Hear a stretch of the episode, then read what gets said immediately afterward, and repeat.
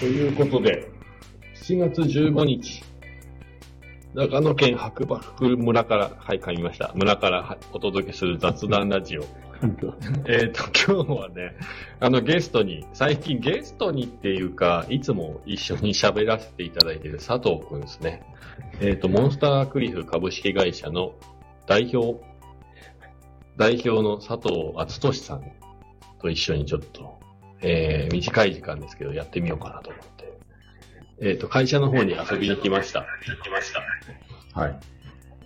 で、えっ、ー、と、何しに来たかっていうと、なんかこう、買取モンスターっていうサービスをしてる会社なんですけど、基本的にはあの僕が聞いた内容で話をすると、スノースポーツをゴミゼロで、こう、サスティナブルな感じでこう回していきたいっていう感じのことをね、言ってたと思うんですけど、いつもあの、お客さんに説明するときにそういう感じで、あの、ざっくりとゴミゼロでスノウィンタースポーツを楽しくやりたいっていう感じの話をね、してるんですけど、それが本当なのかどうかっていうのを本人にちょっと聞いてみて、そのね、な、何をしている会社なのかっていうのをちゃんと、あの、聞く会ということで来てみました。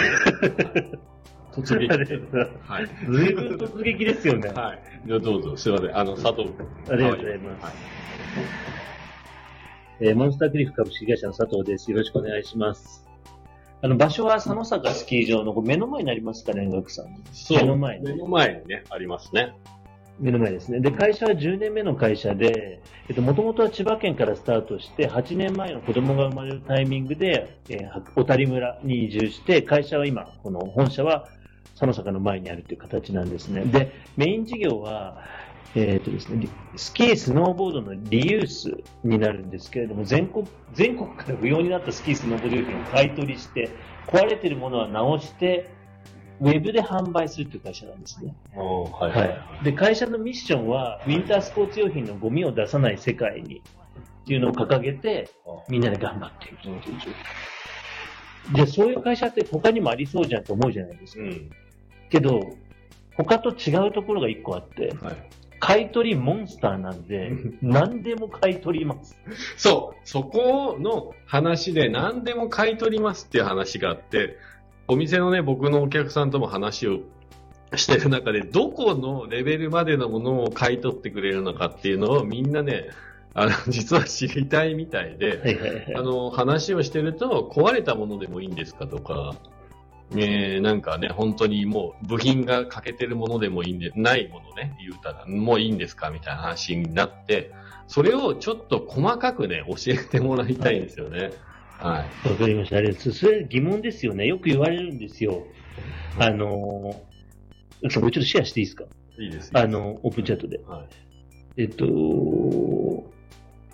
そうなの。それで、最終的にそれがどこに行くのかっていう話僕はなんかロシアって聞いたから、ロシアっていう話をしてるんだけど、はい、まあ、それもね、本当にのところをね、実は僕もね、聞きたいから、それをもあって今日ここに来てます。なので皆さんもしね、質問とかあれば、えっ、ー、と、今このラジオの方でもライブでやってますし、あとインスタの方でライブで実は流してるので、質問で佐藤くんに聞きたいこととかあれば、インスタの方で質問してもらったら僕代わりに聞きますんで、よろしくお願いします。ということで、ちょっと細かく、あの、買い取りモンスターの由来そうですね。その、どれぐらいすごいことをしてるのかっていうのを、あの、そうですね、正確に教えてくれわかりました。ありがとうございます。あですね。それよく言われるんですよ。どこまで古いの買い取り、買い取れるのって。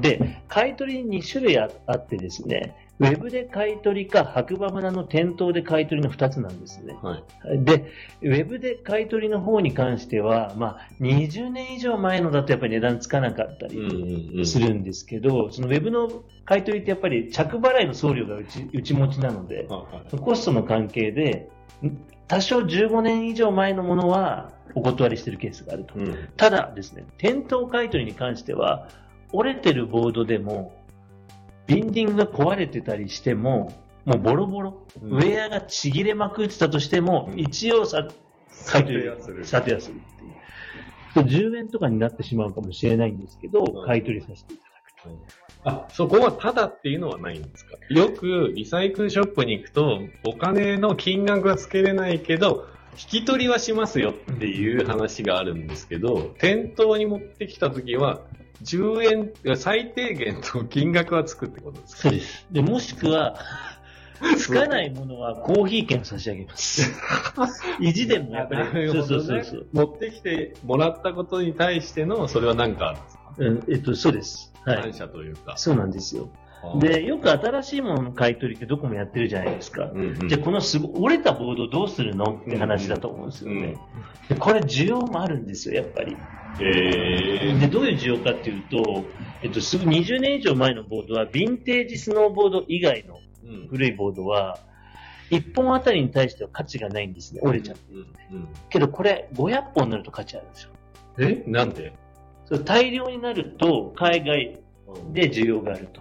1本あたりはないんですけど、そうすると、例えば1本100円で買い取りして折れてるやつですよ。うんで、1本あたりだと100円以上の価値はないんですけど、500本貯めれば、1本あたり、まあ2割120円とか150円とか、うん。それぐらいの価値になるうん。じゃあ向こうに渡ったのが何に使われてるかっていうのが謎なんですよ。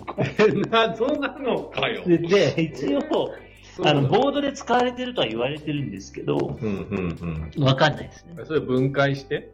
そうです。で、千葉県の時もそれやってたんですね。その古いものを海外に輸出って。うんけど、白馬に来て、うんそこが加速できたんですよ。古いものに対しての需要。で、どういうことかっていうと、うんここ日本海に近いじゃないですか。うん。で、千葉県の時って太平洋じゃないですか。はい。えっと、基本中国、ロシアは富山から出てたりするああ、ので。なるほど。日本海側だから。距離が近くなったっていう。単純に。だから古いスノーボードとかに関しては、千葉県にいた時よりも、こっちの方が需要が。えー、で、それ業者さんは日本人なんですか？いやいやいやロシア人とかロシア人中国人で。基本取りに来てくれるんですね。え？白馬に？白馬に。見たい。すごい見たい。回やばい時あって。もうほとんど日本語喋れないんですよ。でしょうね。はい。で、えっと、あ、その古いボードだけに関してですよ。今話は。はい。で、えーなんかハイエースみたいなのが来るんですよ。うんそのハイエースももう、ぼ超ボロボロ。うん。車検取れてると思うんだけど、わかんないけど、そういうので来ますと。で、わーって、あの、はいはいはい入れてくるんですね。で、一回や、ちょっと怖い時あって、まだ子供が3歳ぐらいの時に、うん子供、うちの子供もいなくなっちゃったんですよ。え？やばいじゃん。で、そのう人、んロシアの人が積んで帰って、はいうちの娘探したらいなくなっちゃってて、え？あやばーと思って、うん。それ本当に危ないやつじゃないですか。もうすごい心臓が飛び出るぐらいやべえってなって、でいろんなこと考えちゃったんですよ。うんでしょうね。で、家の中を探したら、端っこの方にいた。あ、いた？いなかったら事件だよ、一事件。緒に買い取られていったのかと思って今。いやそんなことがあるんだ。そうか。でも、ロシアに、い中国、ロシアに行った後にも謎なんですね。そうなんですよ。で、いいですか、続き。はいで、そういうことをやってたんですけど、うん。えっと、結局は、そのなんて言うんだろう、海外に出してたら、二酸化炭素とかもすごい排出するじゃないですか、結局は。うんリサイクルと言いながら。なんかしっくりこなかったんですよね、自分の中で。うん。海外に出すっていうのに。うん需要はあるけど。うん。で、そこから、去年イベントあったじゃないですか、4R とか。出展させてもらって初めて地域の方に無料にしたんです。うん。僕もらいました。ベルトとか。すごい喜ばれたんですよ。あ今回も、あの、4R っていうのがですね、僕らの友達がやっている、えー、何でしたっけ？?4R、えーリユース、リサイクル、ちょっと僕わかんないけど、あと2つぐらいあるやつね。のところにね、佐藤君がこの間、あの、不用品っていうのがまだ使えるものを無料でね、持ってきてくれて、スキーに持ってっていいよって言ったらすごい需要があったっていう。で、まあ僕も実はこの間の最新の 4R 行ってきて、すごいいろいろもらってきたって話を笑顔でされました。あ、本当ですか？うん。嬉しい。そうそう。それはどうしてしてるの？あのようで。その、結局、例えば100円のものを貯めて、か100円で買い取りしたのも120円で、まあ、20円利益出るんですけど、まあ、んまあ、で、まあ、地域の方に喜んでもらえれば、そっちの方がなんかハッピーかなと思って。いや、でも実際本当にもらった人すごい喜んでたし、僕もなんかあんなに綺麗なものが、ね、箱の中にめっちゃ隠れてていいのかなって思って。そうそうそう。それをでも皆さんが不要品だっていうことで持ってくるってことでしょ？えっと、全国からですね、買い取りした中で、そうそうただ、あれ一個一個一応査定が金額ついてるんですよね。うん。ベルトとかだったら10円。まあまあ、確かにね。で、小物たくさんあったじゃないですか。うん段ボール一箱でいくら？何千円っていう形で海外に出してたのを、うん。そう。ああね、今ね、ちょっと小物っていう話が出たんで、そこもちょっと具体的に教えてもらいたいんですけど、うん今は板の話が出てたんですけど、うん。買い取りは何をどこまで細かく買ってくれるかもちょっと皆さんね、謎っぽくて。確かに、ボードだけとかブーツだけとあか。そうそうそうそう。全部です。そう、全部なんですって。えっと、ボード、ブーツ、ウェア、ニット帽、ゴーグル、フェイスマスク、お尻パッド、ブログも。グローブ。うん。まあ、じゃあ、スノーボード、スキーに関する、車もいけちゃうかも。家も、家も、いや、ちょっと言い過ぎましたね。そ一旦その、そこら辺です。うん。じゃあ、付属、小物もほとんど全部いける。はい。ああじゃあ、自分で、こう、これはダメだ、これはいいだろうって分けないで持ってきた方がいいっていう。そうですねのスノー用品に関しては。はい。間違ってこう、例えば某、ね、大手の安い、こう、T シャツとかはダメでしょ、持ってこいや、られ大丈夫です。え？大丈夫なの？大丈夫です。医療品も大丈夫とか。あ、あとインナーだ。あ、インナー。うん。ああ。冬に関するもの？そうですね。あんまりすぎると、こう、例えばリサイクルショップみたいになっちゃうよね。い？や、えっと、冬に関するものだったら大丈夫です。よくタイヤのチェーンも買い取りさせていただいたり。ええすごい細かい範囲で買い取りしてもらえるみたいです。これスタードレさえもいけそうかな。やりすぎ。ね、まあまあね。まあでもそれぐらいね、それをまた違う、次に使う人に手渡すというか、つなげるっていうね。そう将来的にはだから、いつも多分話してたと思うんだけど、ゴミゼロにしたいっていう。そうですね。あの、掲げ、会社で掲げてる目標が2つで、さっき、あの、言った、ウィンタースポーツ用品のゴミを出さない世界に、と、もう一個が不要な人から必要な人へうん。っていうのをテーマに、やってますね。いや、でもまさにね、今回その 4R でもらった人たちは必要な人に手渡されてるから、嬉しかったね。です。そう喜んでいや、でも本当にすごいなと思うんですけど、いやだから一回ね、全部ね、使ってないもん持ってきた方がいいと思うん。で、そう、なんか 4R の時に嬉しかったのが、使ってないの持ってきていただいて、段ボールに入れていただいた方もいらっしゃる。う。リアルリサイクル。すごいですね。そういうのありましたね。で、あとどれぐらい、その、えっと、その、じゃあ、折れてるボード以外に言う、うんうんにどういう需要があるかというと、古いビンディングでもラチェットも壊れてるようなものっうんて、市場価値ないじゃないですか。はい。それをバラバラにしてるんですね、実は。うんうんうん。これ全然金額合わないんですけど、利利益とかも。うんえっと、気合からやっぱり負けちゃいけないっていうところで、ディスク分解、ビス分解。でビスはビスでもう何万個って貯めてるんですよ、ね。すごい。後で見てください。はい持ち上げられないぐらい。あで、それをその金属っていうか、なんかそういうので売るっていう。あああ、なるほどね。1000円とか500円とかだと思うんですけど。もうあとは逆に言うと、型が古いバインとか、でも愛着があって、部品があったら使いたいみたいな人も来たら、その部品が見つかるかもしれない可能性はある。そうですね。そしたらまだ使えるもんね。そうなんですよね。結構やっぱ形が変わると、部品の形も変わるから、うんネジ一本でも、いやもうそれ合うのないんだよね、みたいな話が出てくる。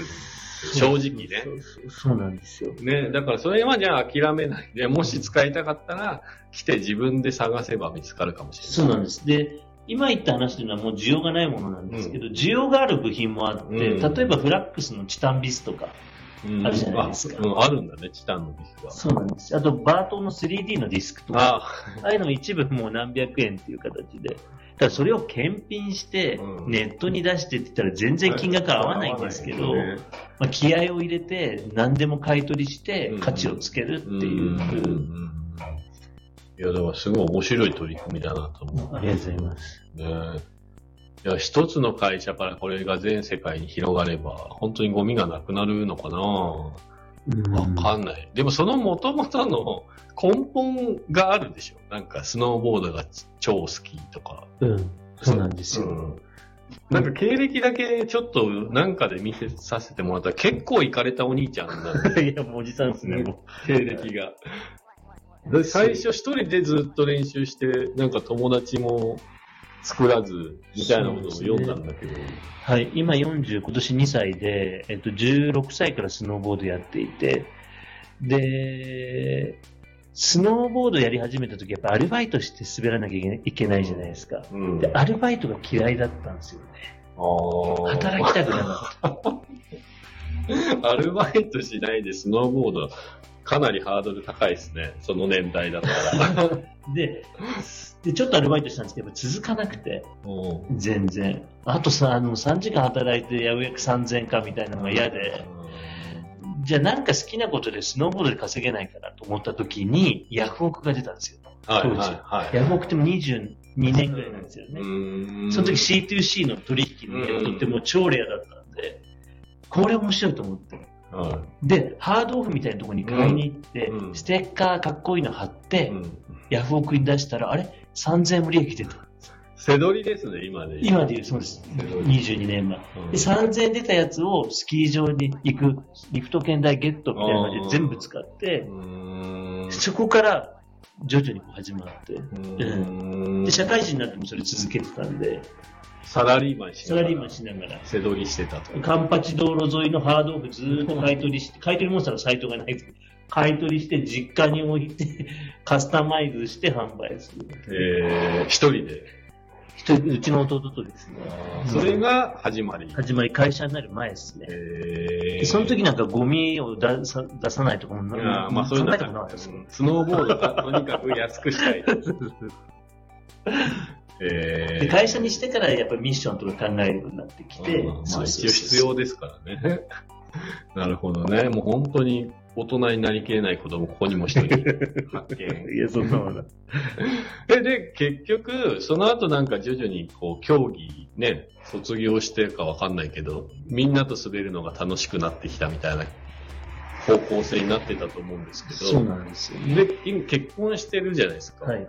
で、奥さんもスノーボーダーですよね。そうです。そそれはやっぱみんなで滑り始めてから知り合ったっていう。あ、そこ、ガクさんお話してなかったでしたっけ？知らない。あのはい16歳で始めたって言ってたじゃないですか。ううんちの奥さんと付き合ったの18歳なんですよ、自分が。2年、2年後に。うん一人で滑っていて、で、あの、共通の友達が、なんかその合コンみたいな形でスキー場に行こうっていうんで、あ、えっ、と、ごめんなさい、それじゃないと言ったら、ごめんなさい、ごめんなさい、えっと、ごめんなさい、男同士でスキー場に行こうってなって、で、行ったんですよ、ガーラユーザーワンに。はいはい。新幹線乗って。当時ね、もう空いたらね、ゲレンデみたいなそうそうそう。行っね。たんですよ。男ね、二人、三人ぐらいで行ったんですよ。で、行きたくなかったんですよね。自分一人で滑ってる方が絶対楽しかったんだけど、どうしても行行くことになっちゃって行ったと。で、席座るじゃないですか、新幹線の。うん。で通路挟んで横に女の子グループがいて、うん。そこに友達が話しかけたんですよ。えー、ナンパじゃないですか。で、自分は嫌だったんですよ、それ。もう本当に、なんでこんなことすんのみたいな。うん。えで、キャップも深くかぶってる性格だったんで、その女の子の中に今の奥さんがいて、えー、そう付き合うことになった。で、それから二人でずっと滑ってました。25歳、7年、6年ぐらい。絶対友達作らないで、二人でずっと。すごい濃密な狭い世界。インドアもカムイとか、はいザウスがとかで、年間300日は滑ってましたね。すごいな。仕事もその横で就職したんで。あ言ってたね。その仕事のくだりだけは聞いた。なんか、ザ、ね、あの、カムイの近くで就職したら毎日カムイ行けるでしょみたいな。それで面接行ったって、そう。多分地球が正しければ。そうです。ジャンプ大施設で有名だったカムイ龍ヶ崎う。ん。室内ですよね。失礼。あって、その横の車のディーラーが、そこの横に車のディーラーがあって、そこで働けたら、毎日通えるなっていう思考になっちゃったんですよ。大学4年ぐらいの時に。で、就職したら受かって、って言ったんですね。それが最初の車の営業の時ですね。で、営業マンって成績出してれば、なんていうんですかね。何してもいい。何してもいいみたいなのあった休んで憩時間も自由みたいな。そう。猛烈に営業の勉強したんですよ。スノーボードやりたくて。あそしたら3年目ぐらいですごい結構成績良くなって、ーうん。それから仕事中も入れるようになって、あ、滑りにね。で、夜も滑ってた。で、夜奥さんと合流して、年間300日以上。なるほどね。ちょっと行かれてますね。いやいやいや考えても。へえ、ほんと人に歴史ありっていうかね、すごいですね。そんだけスノーボードにハマれ狂、ってましたね。なんかあるんですかその魅力っていうか。魅力が人それぞれあるじゃないですか。僕はなんか、山を滑る映像を見て、あ、すごいかっこいいな、やりたいなって思って、スノーボード始めたんだけど、周りにスノーボードをやってる人がいなくて、とりあえずスキーなら教えてあげるよって言われて、スキーを買ったタイプ。ええいや、そうなんですね。そう。そうそうそう。時代的にまだ早かったから、うんうん、そんな感じだったんだけえーど。なんか、でも、結局、立山とかにし、ね、巡り合って山滑れるようになって、やっぱスノーボード最高ってなったんだけど、うんだから、す何かこう、何が面白くてスノーボードえっと、最初スノーボードを始めたきっかけってザウスなんですよね。実家の近くがザウスができて、もうないけどね。でスーツで行ける一番近いゲレンデそうみたいな。そうそう湾岸スキーヤーって言葉が流行ったんですよね。え知らないですか？そう。で、ザウスって spring、summer、autumn、winter、snow の頭文字なんですよね。SSAWS。へで、その時にスキータイム、スノーボードタイムがあって、ーうん。このキーワード知ってますかね？手ぶらでスキー。うん、知ってる。知ってますよね。うん。その手ぶらでスノーボードみたいのがあって、うんそれで行ったのが始まりですね。うんだって全部レンタルだもんね。そうです。はい。そうなんですよ。うん山下達郎さんが CM してましたね。えー、そうだったっけ？そうなんですよ。すごい昔だもんね。ザウスが潰れるってイメージがでもできなかったから、うんザウスなくなりますってなった時に、え、ちょっと意味がわかんないんですけどって、なんだか、なりました。あんなでかいのなくなるのって。ねうん。まあ今はもっとすごい大きいのが、あっちのお金持ちの国で。そうですね。だから、今海外ですごい室内スキー場多くなったじゃないですか。うん。だから日本って最先端でしたよね。そうそう。結構いっぱいあったよね。ありました。スノーバーもそうだし、クールバル東京もあったし、今はもうそんなにないの？今、あの、やっぱりクエストとか、マット系は多いんですけど、室内だともうスノーバー系がちょっとあんのかな。溝の口はもう、水の口は終わりました。あ、終わったんだ。そう。新横浜はあったかもしれないです。ある、あるのかな。へえ。そうなんですよ。そうか。いや、だからもうね、スノーボード僕も長いんですけど、佐藤君もね、長いですよ、ガクさんも相当長いですもんね。まあでも、まあまあ、下手な、なんとか好きっていうやつで、別に上手くはならないけど、楽しいからやってて、楽しければいいよね、趣味だもんね。うん、そうなんですよ。ね、続ける、そのモチベーションって楽しいか楽しくないかっていうか、そうですよね。そう。あと僕もでも正直、スノーボードは一人でできるスポーツだから、ん。好きっていうのもあるわかる。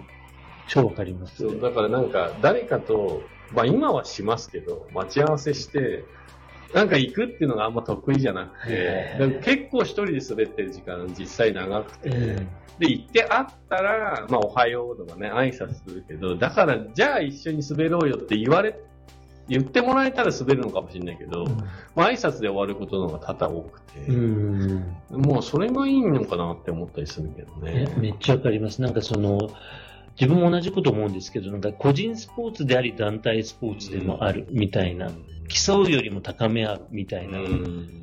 で、なんかセッションっていう言葉が好きで、競わないで、なんかその、みんなでいるときって高め合いじゃないですか。うんで、自分の限界を超えてみんながこう称賛するみたいな。ああ、確かにある。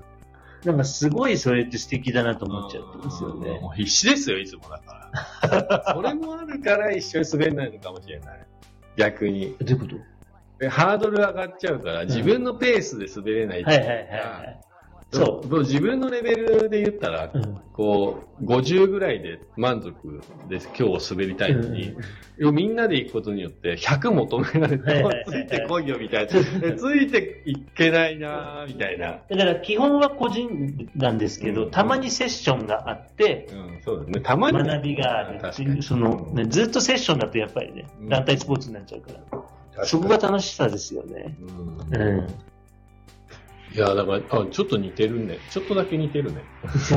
いや、まだガクさんと滑ったことないな。えいいよ、それ。山で会ったことある。山である山で会ったことある。そうあとやっぱりその山もそうだし、パークもそうだし、一応全ジャンルを楽しむようにしていて、うん、そう、そこすごいよね。だ偏らないかもしれないです。って回ったり飛んだりもできるよね。もう好きで、あの、だし、山登って滑るのも自分も好きだし、みたいな。得意技はフロントフリップだっけ？あの、裸でやるスーパーマンフロントフリップですね。もうオープンチャットでは流せない、あの、シグネチャートリックですけど。裸でするスーパーマンフロントフリップ。はい。一回伸びてから回るってこと？一回、えっと、伸び、真摯に伸びてからまた縮んで足から行く。で、横から撮影してもらうと、モザイクかけなくてもギリギリ映らないように飛べるっていう、その、プロフェッショナルっていうか、あの、シグネチャートリック持ってますから。へえそうなんだ。そうなんですよシグネチャートリックなんだ。そうなんですよ。裸じゃないとダメってことじゃん。えっ、とね、やっぱ基本裸ですよね。はい。で、バック、えっ、と、バックカントリーじゃなくて、バックラカントリーっていうのを流行らしたくて、ラは裸。裸、裸族のラそう。そうそう。そんなこと今オープンチャットで言えないじゃないですか。言えないのかな？いや、言えないでしょ、バックえ、ラでも、なんかね、募集したら一緒にやりたいっていう人、そバックラカントリー、あれか、チャットルーム作った。いや、でもそれやるなら早朝しか無理だよね。か人がいなくなった時間帯。しかないよね。う無理でしょ、川崎言われたらね、ん。や通ば報されたら。変な人いるみたいな。うん。いや、それやっちゃうよ。結構炎上しちゃうよな、多分。だってそれ蓋を開けたら、今、ね、白馬で話題のオープンチャットの主催者でしたみたいなね。やばいやばいやばい。今そんな聞いてないですよね。どう、どうなのですか？えーっと。ね、僕の方はね、16人ぐらい聞きに来てたけど、でヒロシさんが、あ、ひろしさん。はい、ハッピートレイルヒロシさん、こんにちはっていう。あひろしさん、こんにちは。そう、なかなかね、今日はね、なんかこんな感じで突撃できて、質問、みんながなんか聞きたいことがあればと思ってライブ配信してるんだけど、質問ってなかなか来ないよね。そうそう。だけど、まあ、今回結構ね、いろいろ分かったと思うんですけど、もうとりあえず何でも買い取ってくれるから、自分で決めないで、店頭に来る方はもう全部、自分が使った道具、思い入れがある道具捨てずに全部持ってきてください。そうしたら何かしらの形に佐藤くんが責任持って変えてくれるんで、っていうことでいいんですよね。間違いないです。で、次の方につなげるっていう。で、ルクさん大丈夫ですか？まだ時間。僕大丈夫ですか？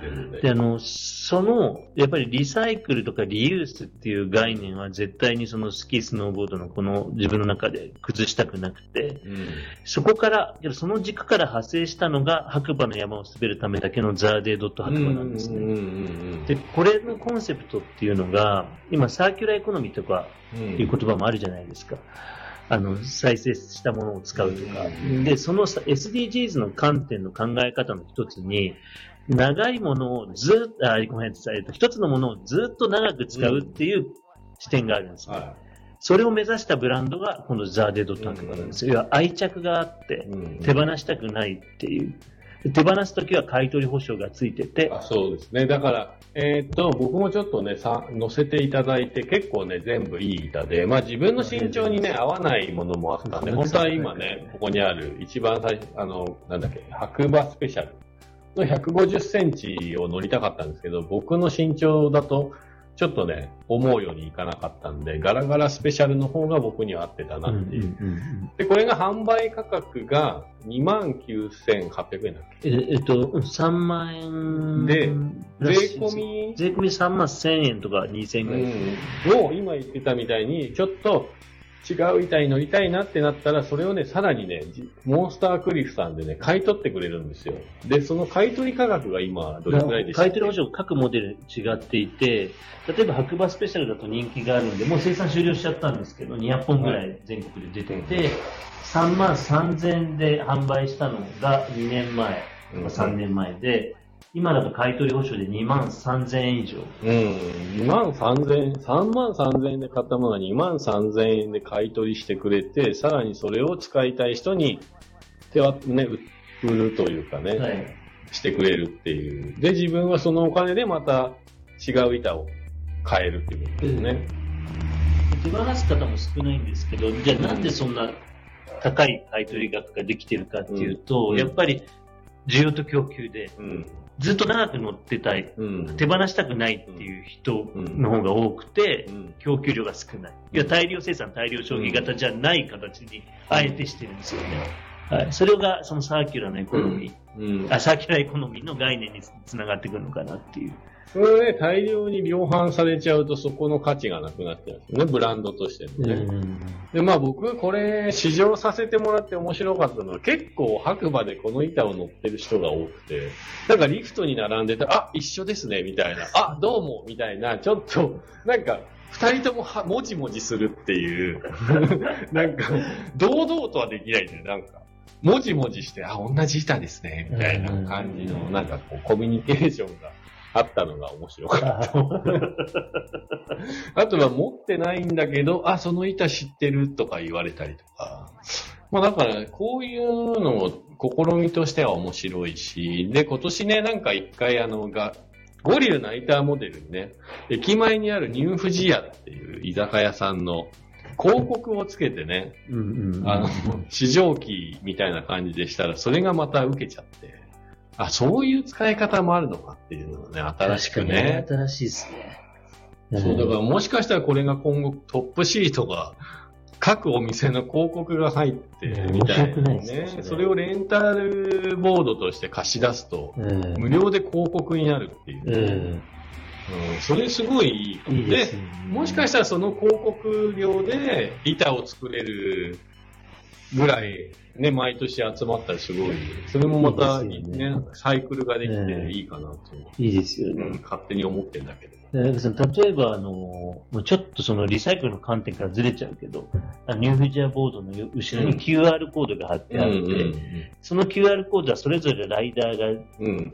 ごとに QR が違くて、おうで、それをこうやってピッてリフトの後ろの人が、うんあの読み込むと割引券になってるんです、ああ、ね。なるほど。で、それでニュージアに行くと、い食べるじゃないですか、うんうんその何パーセントかがライダーに入ってくる。ああ、すごい。それ。で、しかもそれはストックなんですね。どういうことかというと、ガクさんがこれポチってやって行くじゃないですか。で、ガクさんも登録されてニュージアに。うん。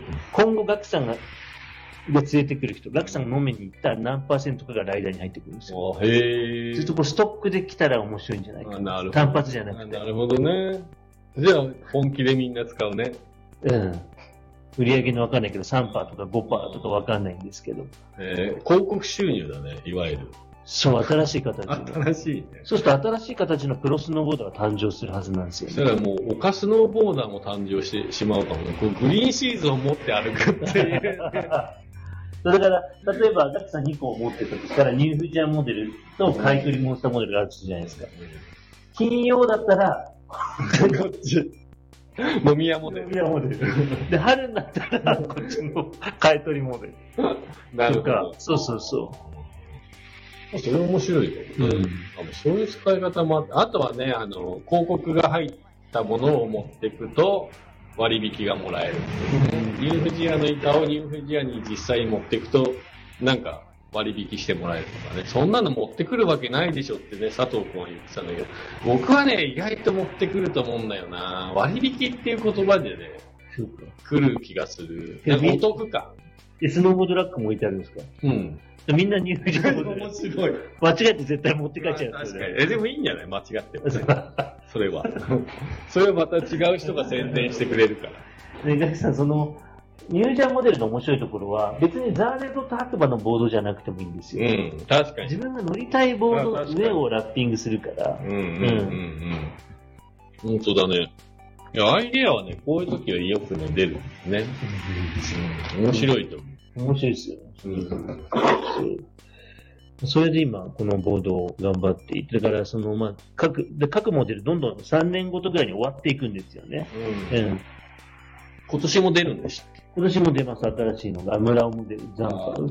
ああ、はいはい。あれ、前と後ろ両、あれ結局前と後ろ両方滑れない形に。なりました。うん、テストして。で、こういう、なんかちょっとこう、なんですか、えっと、その地域に特化したモデルってあんまりないじゃないですか、このように。んこれを自分の中で地域密着型スノーボードブランドって名付けてるんですうね。んうん。地域密着型ブラうんンド。で地域密着型ブランドの役割っていうのがあって、うん自分で、でもうちしかいないから、あの、あれだけど、概念を作ったんですけど、それは、えっと、ただ実行版で売るんじゃなくて、うんその地域に来てもらうきっかけをも作るあっていうのが概念の中に入ってるんですね。ーへはい。ーあ、まあね、白馬に来てもらうってそうね。。それもその地域密着ブランドの役割の一つにうんうん入れ入れるっていう。はい。なので、まあ、いろんなお店とコラボしたり、わざと村尾の虹。うんあんなのしないっすよ、普通。絶対売れないっすもん。いや、絶対はないけど、まあね、そういうのがあって、結局、そこの派生で今、LINE のオープンチャットが。そうそうそう、そうです。それがもうね、すごい勢いで、今何ヶ月目でした今4ヶ月で1400名で、人ね本当はボード買ってくれた人からのスタートだったうんスタートで来てもらうきっかけを作うんる地域密着型ブランドの役割としてそれを作ってたんですけど、うん違う方向行きましたね。いや、もうザ・デイ、そう、オープンチャットのザ・デイ白馬、もはや白馬コンシェルジュって名前に変えた方がいいんじゃないかぐらいの 情報量が、ね、そのうちあれを管理するっていう仕事もなんか仕事として投げられる人が出てくるんじゃないかなって思うんですよね。よくあれをなんでやってんのっていう人いるんですよ。ボード屋なのにみたいな。うんけど自分はこう繋がってて、スノーボードと LINE のオープンチャットって。うん白馬の山を滑るためだけのスノーボードなんで、白馬の良いコミュニティを作れば、その中の一部がスノーボードなんじゃないかな良いコミュニティを作れば、おのずとスノーボードにつながるんじゃないかなっていううん考え方に変えました。うん、まあでも実際やっぱあれにね、興味持ってくれて、行きますみたいなね、そして行ってきましたみたいな。で、そこにあ新しい情報をこう上書きしてくれるから、皆さんがね。すごい情報量ですよね、今ね。そうですね。もう全然全部見切れてないけど、昨日もだってちょっと目離したら63とか、ね、何そんなに話してんの、この中でみたいな。でもそう、僕はでもあの中でいいなと思うのは、やっぱ宣伝がほとんどないから、まあやっぱりああいう、こう、宣伝のない世界はそのままキープしてほしいなって実際思ってて、やっぱあそこに1400円、ね、1400人のお客さんがいるっていう価値をあるって分かってたら、やっぱ宣伝したい人はすごい出てくるはずなのに、まだまだそこがあんまいないっていうのは平和な世界かなとう思うんですん。けど、あそこになんかね、本当に宣伝だけが乱立したらもう見る人全然いなくなっちゃう。そうですね。そう。だからそこは管理人さんの佐藤君にちょっとお願いしたいとあありがとうございます。自分もその通りで、やっぱりもう宣伝とか、あの、ピあの宣伝とかってやっぱり今、広告とかってクリックしないじゃないですか、ネットでも。うんそう。で、もうやっぱ見ない対象だからすぐ次行こうみたいになっちゃうんで。だから、ユーザーの人も今もうすごいこう、なんて言うんだろう。常にウェブとこう向き合ってるから、その辺敏感じゃないですか。広告か広告じゃないかって。なんか検索して一番トップ押さないじゃないですか。うん今の時代ってそうそうそう。で一番最初に CM っていうかね、PR みたいなやつ出てきちゃうね、検索してもね。うん間違えて。本能的にそこ押さないですってこう流しますよね。うんそれと一緒で広告集が出るものって、みんなピュって流しちゃうんで。うんねだから、今それがまだ少ない。まあゼロではないですけど、まあ少ないんでいいかなと。ただやっぱりあのオープンチャットはやっぱり地域に来てもらうきっかけと回遊なんで、うんやっぱり宣伝していきたいんですけど、うん宣伝方法がちょっとこうナチュラルな宣伝。あ、そうそうですね。だからどこ行ってきたよ、ここ美味しかったですとか、そういうね、上げ方が。お客さんの声が欲しいっていうことですね。そうですねのやってる人の声ではなくてね、うんっていう。宣伝はしてるんですけど、宣伝っぽくないかもしれないですね。うんえでこのね、ザ・デイ白馬の板も佐藤くんが宣伝するのと、じゃあ僕が乗って、あこれは良かったですよって全然違いますよね。そうそうそう乗った人の意見の方が欲しい、ね。そう、そうそう、まさにそうです。うん。うんいや、まあ、なんかね、いろいろ話脱線しましたけど、なんか結局、佐藤くんはバカだという。でも、スノーボードが好きすぎるっていうところがね、よくわかってね。面白いですね、もうどうなっていくかわかんないんですけども。ね。あとは、買い取りモンスターの実情というか実態が分かったんで、より、こう、なんかね、皆さんが持ってきてくれたらいいなと思うんですけど、えーねどんどん持ってきて、だって絶対眠ってる人いっぱいいるからね、そしてどうしていいのかっていう。捨てるのにもお金かかっちゃうし、しどんどん溜まってっちゃう。そう愛着もありますね。そう、あるしうね。ん。いや、本当でも今日はいい話がというか、あの、最近仲良くさせていただいていると思ってるんですけど。友達でいいんですよね。そう。まあ、このくだりはちょっとね、あの、いろいろ、遡ってもらうと。僕は友達だと思ってます。いや、僕も、ペナー、ペナー。そういうね、本当に、でも、このラジオも僕あんま興味なかったんだけど、佐藤くんがやり始めて、それにちょっとね、ゲストで出させてもらったら意外と面白かったんで、なぜかやっているっていう。いや、でもなんか、なんだろう。映像がないだけですごい話しやすいんですよ。個人的に。いつも僕ライブ配信で自分を映してコーヒー入れたりしてるんですけど、まあ、話すだけっていうのがね、すごい楽。ああ、そうっすか。だって別にパジャマでもいいじゃん。はいはいはいベッドの中でもいいじゃん。みたういな。んあみんながね、どう思ってるか知らないですけど。映像だとやっぱそこ難しいですか？その、映像というか、ほら、何かをやりながら喋るのってよくできますね、みたいな。これだと別にね、そういうのないから、いいかなって。ただこう、話してて別に映像がないのに手足は動いてるっていうう。ん、そうそう。自分も超手がこう動いてますよね、そうそうそう。そうなんですよね。まあ、あとは想像にお任せして。うん。あとなんか、ラジオ自分あんまり聞かないんですけど、うん。意外と今日のりょうこさんもそうじゃないですか。ラジオ好きだって。言ってた。うん。ラジオ好きな方もすごくいや、結構、いや、だって昔からいっぱいいるんだもん。うんそういうその白馬にいる方って、ラジオ好きな方ってどういうタイミングで聞いてるんですかね？例えば都会の方だと、りょうこさんみたいに自転車とか、人。車の移動中とか。あでも料理しながらとか料理しながらか。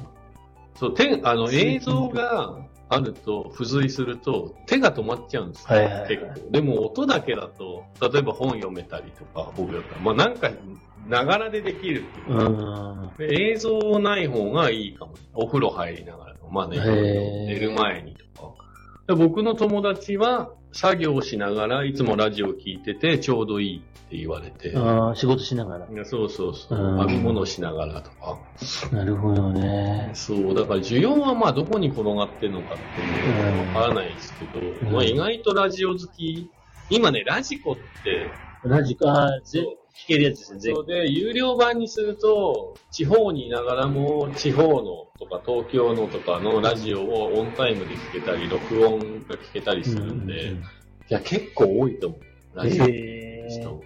で、この今ね、スタンド FM もね、録音されてるから、結局自分のタイミングで聞けるっていうのがいいんじゃないですか。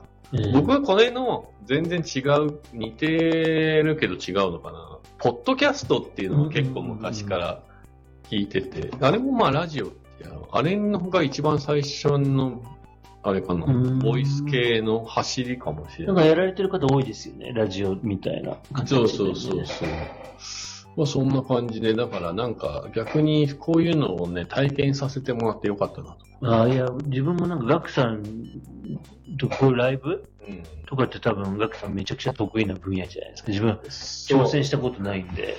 いやでも、そう、でも、ここに目の前にいるだけですごい話、一人で無理だったんですよ。試したら。うん一人は無理で、まあ今ここに佐藤くんがリアルにいるのも助かるし、あとライブでね、やるとコメントをくれる方がいるので、コメントでこう会話が成立していくのが結構楽しいのかもしれな。ないるほど、なるほど。そうで、相手の声も、姿も見えないけど、コメントだけだとなんか気楽じゃないですか。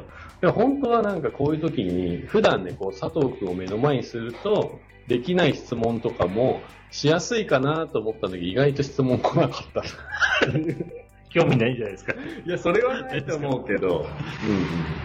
なので、またね、あの、質問とかあれば多分これコメントとかで残せるんで、残してもらえればいいかなそう今度ちょっと雑談のテーマ一緒にやりたくて一個と。、うん。さっき話してと思ったんですけど、やっぱりちょっとその、オープンチャットってオンラインじゃないですか。うん。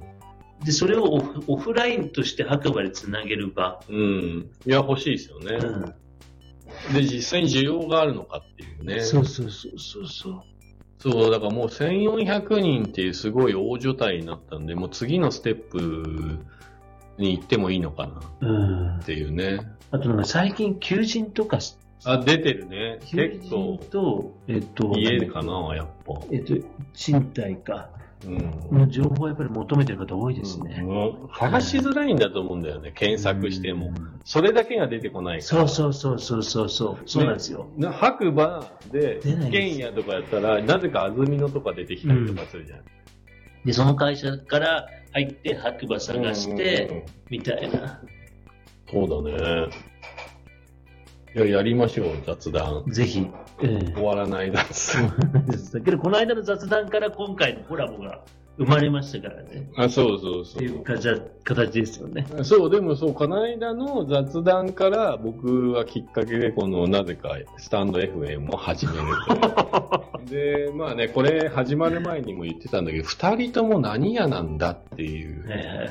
お前はなんでそんなにライブとかラジオとかやってんだっていう。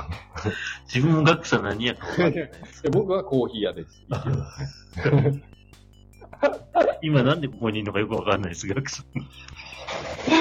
そう、まあね、でもなんか面白いことがね、できたら、そう、なんかまたね、最近コロナが増えてきたって言われちゃってるんですけど、うんうんうん2、3年我慢して、やっとこうね、オフラインで会える時代になったから、もうちょっとオフラインでなんかやりたいですよね、正直。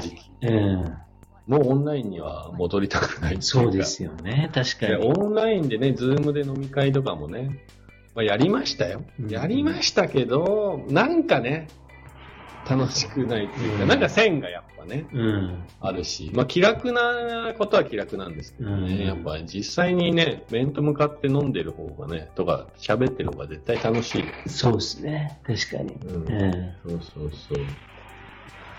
いやー、今日はそんな感じで、あの、モンスタークリフ株式会社、えっ、と、サービス名が、えスノーボード買取モンスターです。はい。の、えっ、と、実態を、えー社長、代表の、はい、佐藤厚弘の、ちょっと、厚俊さんにちょっとね、聞きに来たということで、いや、すごい分かったと思うんあで、とにかく、あの、持ち込んでください。あとは責任持って。よく怪しくて、あの会社何やってんだってよく言われるんで、ありがとうございます。こういう場が嬉しいです。で、あの、一応地方からも発送し、ね、できるけど、それにはちょっと制限がかかっちゃうそうなんで、まあできれば持ってきてもらえれば、白馬に来たついでとかね。うんうんまあそれもね、白馬に来るきっかけになるかもしれないんで。確かに、そういう方もやっぱりいらっしゃいますね。そう、だから本当に車1台分積んできてもいいぐあらあ、そう、そういう方もいらっしゃいますね。い。あとは処理してくれるんで、責任も。ということで、ぜひ皆さん、えー、モンスタークリフ、佐野坂、白馬佐野坂スキー場、ちょっと今ね、営業自体はしてないんで寂しいんですけど、えっ、と、とても緑に囲まれた敷地内に、すげえでかい倉庫で、たまにタイミング良ければ、あの、佐藤くんが一人で、オフトレボードで遊んでるっていう姿を見られると思いますので、ぜひ突撃してみてください。ということで、今日はありがとうございました。ありがとうございます。じゃあまた、また、あの、佐藤くんのラジオで。はい、ぜひぜひありがとうございました。今日は本当ありがとうございまありがとうございます。す。突然のライブ。てんてなー、いらない、いらない。失礼し。ます。ありがとうございます。